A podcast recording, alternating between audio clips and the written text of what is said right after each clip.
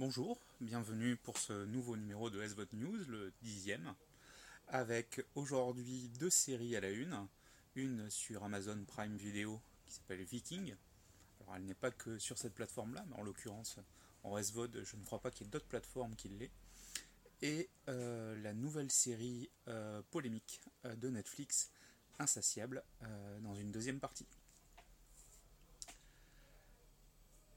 Viking, donc une série euh, qui commence à dater puisqu'on en est à la cinquième saison, euh, qui a donc est disponible sur euh, Amazon Prime Video depuis quelques semaines et on a les quatre premières saisons, donc 4 sur 5, ce qui est déjà vraiment pas mal. Et que dire de cette série qui a été présentée très vite comme la concurrente directe de Game of Thrones et qui donc est produite par la chaîne Historia. Histoire, Historia, doute, mais en, l'occurrence voilà, et qui donc est proposé sur Amazon, qui n'est pas une série Amazon. Euh, que, dire, euh, que dire de cette série? Donc c'est une série qui se veut historique, donc de reconstitution, et non pas une série fantastique comme les Game of Thrones. Déjà première différence. Deuxième différence, euh, c'est que il n'y a quasiment qu'un seul point de vue. Hein. il n'y a pas plusieurs histoires en parallèle, comme c'est le cas de Game of Thrones. Donc finalement, si on doit trouver les points communs, c'est quoi? C'est la baston à l'épée, à la hache, où on découpe facilement, où on tue facilement, euh, et euh, du sexe. Assez brut. Voilà, si on doit prendre des points communs, c'est cela. Donc est-ce que vraiment ça en fait une copie Game of Thrones? Moi je répondrais que non. Euh, clairement non. c'est juste une série dans l'air du temps et qui donc, qui donc est assez plaisante finalement. Alors assez plaisante pourquoi? Parce que bah, les Vikings c'est un, peuple assez méconnu, du moins dans nos contrées européennes, et là, on a une présentation assez juste euh, de ce que c'était. Et pourquoi aussi cette civilisation, on en sait peu finalement, puisque c'est une civilisation du bois avant tout. Et donc, comme vous le savez, le bois, ça se garde pas des siècles et des siècles, surtout si c'est exposé aux intempéries.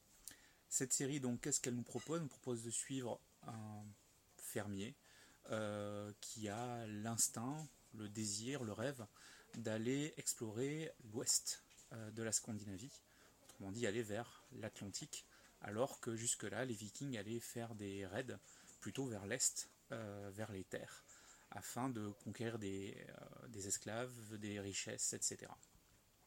Donc le début de la série euh, débute avec donc le, personnage qui finit par convaincre plus ou moins, en tout cas qui arrive à ses fins, arrive à monter un dracar, dracar magnifique d'ailleurs, et on se rend compte d'une petite chose qui est assez méconnue, je pense, c'est qu'un dracar c'est petit c'est avant tout une grosse barque, euh, et une grosse barque pour traverser euh, même la mer du Nord, c'est déjà pas mal du tout, surtout à l'époque.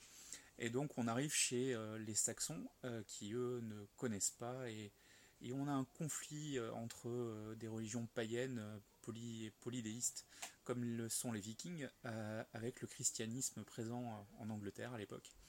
Et c'est vrai que ce, conflit entre les deux est assez intéressant, assez bien abordé, avec des personnages qui remettent en cause euh, leur religion et leurs croyances.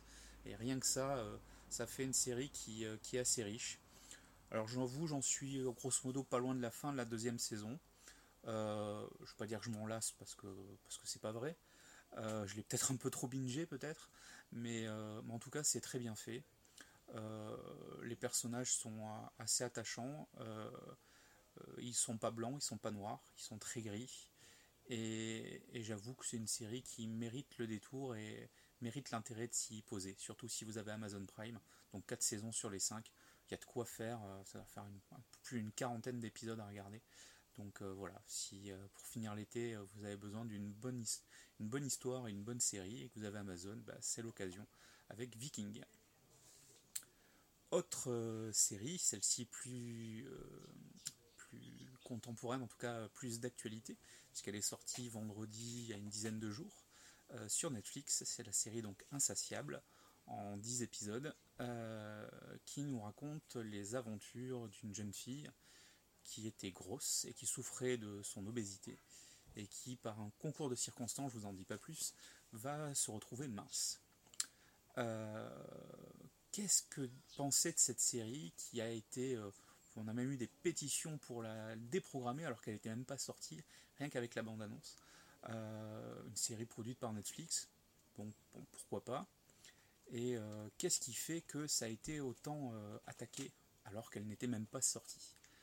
Alors, moi je vais juste replacer deux trois petites choses. La première, c'est que la pétition est avant tout américaine, que donc ce sont les Américains qui sont choqués par la série, personnellement, je le suis pas. Je, spoil un peu ma critique, mais en l'occurrence, je le suis pas du tout même.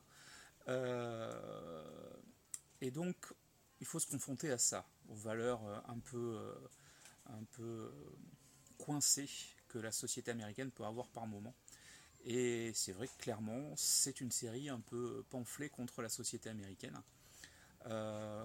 quelque part, entre American Pie pour le traitement déjanté des ados. Voilà, et l'humour un peu, un peu limite, un peu, un peu pipi caca par moment, qu'on peut retrouver dans l'American Pie. Voilà, donc c'est vraiment dans ce type-là, mais avec euh, une dynamique de comédie peut-être plus proche d'un euh, comment ça s'appelle Modern Family, si vous connaissez, ou, euh, ou bien ou bien un Desperate Housewife par moment, hein, au moins des personnages campés par Alyssa Milano qu'on connaît très bien depuis euh, euh, Madame est servie, euh, ou Charme, selon la génération dans laquelle vous êtes, et qui, qui campe ici finalement bah, une Desperate Housewife, et qui le fait très bien. On se demande même presque pourquoi elle n'a pas été prise dans, la série Desperate Housewife originelle, enfin si ce n'est que peut-être elle était trop jeune encore à l'époque, quoique. Enfin. En l'occurrence, son personnage est assez attachant, assez plaisant. Euh, là encore, on est avec un personnage qui est très humain finalement, caricatural et très humain. Et je crois qu'en fait c'est le fin mot de cette série qui est, euh, atypique, qui est dérangeante, certes euh, à certains niveaux je pense, mais qui a ce, côté bipolaire entre quelque chose de caricatural, hein, la grosse qui devient mince et qui du coup devient une bombe, forcément. On peut pas juste devenir une fille mince normale, c'est forcément une bombe. Euh, que sa meilleure amie est un peu ambiguë, euh, que son père n'existe pas, que sa mère est alcoolique, euh, que donc son mentor est extrêmement efféminé, forcément, puisqu'il s'intéresse au concours de beauté, c'est qu'il est forcément efféminé. voilà, tous les personnages sont extrêmement caricaturaux. Euh, typique de la comédie, mais peut-être poussé plus loin que ce qu'on peut imaginer parfois. Et en même temps, ils sont extrêmement humains. Leurs actions sont très réalistes, très humaines, excessives parce qu'on peut être excessif dans la colère, dans la joie, dans tout ce qu'on veut. Mais, euh, mais ça sonne jamais faux. Donc on a cette espèce de caricature réaliste, en mon sens, euh, bon, évidemment, le, cumul de tout ce qui arrive en 10 épisodes, en quelques mois d'histoire, euh, est peu probable. C'est peut-être la partie la plus caricaturale ou la, moins réaliste, on s'en moque, c'est pas grave. Mais après, toutes les situations sont vraies, sonnent vraies, montées de façon délirante. C'est peut-être ce qui désamorce le côté euh, dramatique et le côté moral peut-être de la faire. Mais en tout cas, c'est quelque chose qui est très plaisant. En tout cas, moi j'ai regardé avec beaucoup de plaisir en, en trois soirées peut-être. Et euh, où je me suis marré. Il y a des moments où j'ai vraiment ri.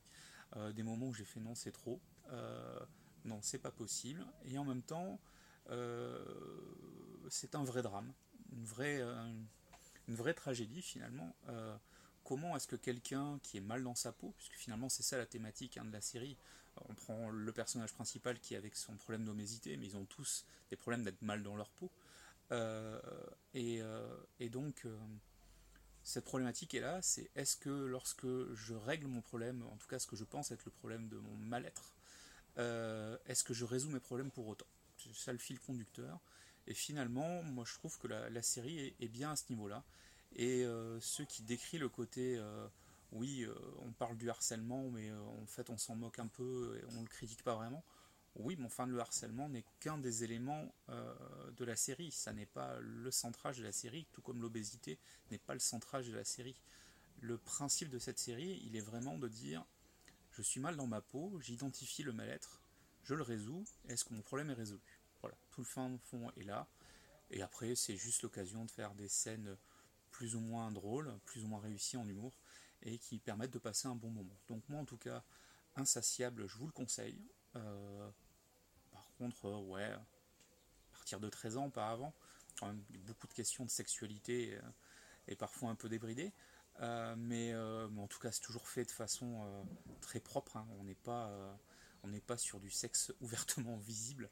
On est plus sur des sous-entendus. vraiment une série réussie. J'avoue qu'une deuxième saison me plairait bien. Surtout que la série se termine sur un élément un peu ouvert euh, qui n'est euh, pas du tout ce qu'on peut imaginer au début de la série. Et, euh, j'ai envie de voir la suite, clairement. Donc, Insatiable sur Netflix, la série à voir. Pour finir votre été, sur la plage, ou sous un arbre, dans un hamac, c'est parfait pour se détendre, pas se prendre la tête et en même temps avoir une petite réflexion quand même sur malheureusement les travers de notre société et du genre humain. Voilà, ce sera tout pour aujourd'hui pour ce numéro 10. Je vous donne rendez-vous grosso modo dans une semaine pour un nouveau numéro de SVOT News, donc numéro 11. A bientôt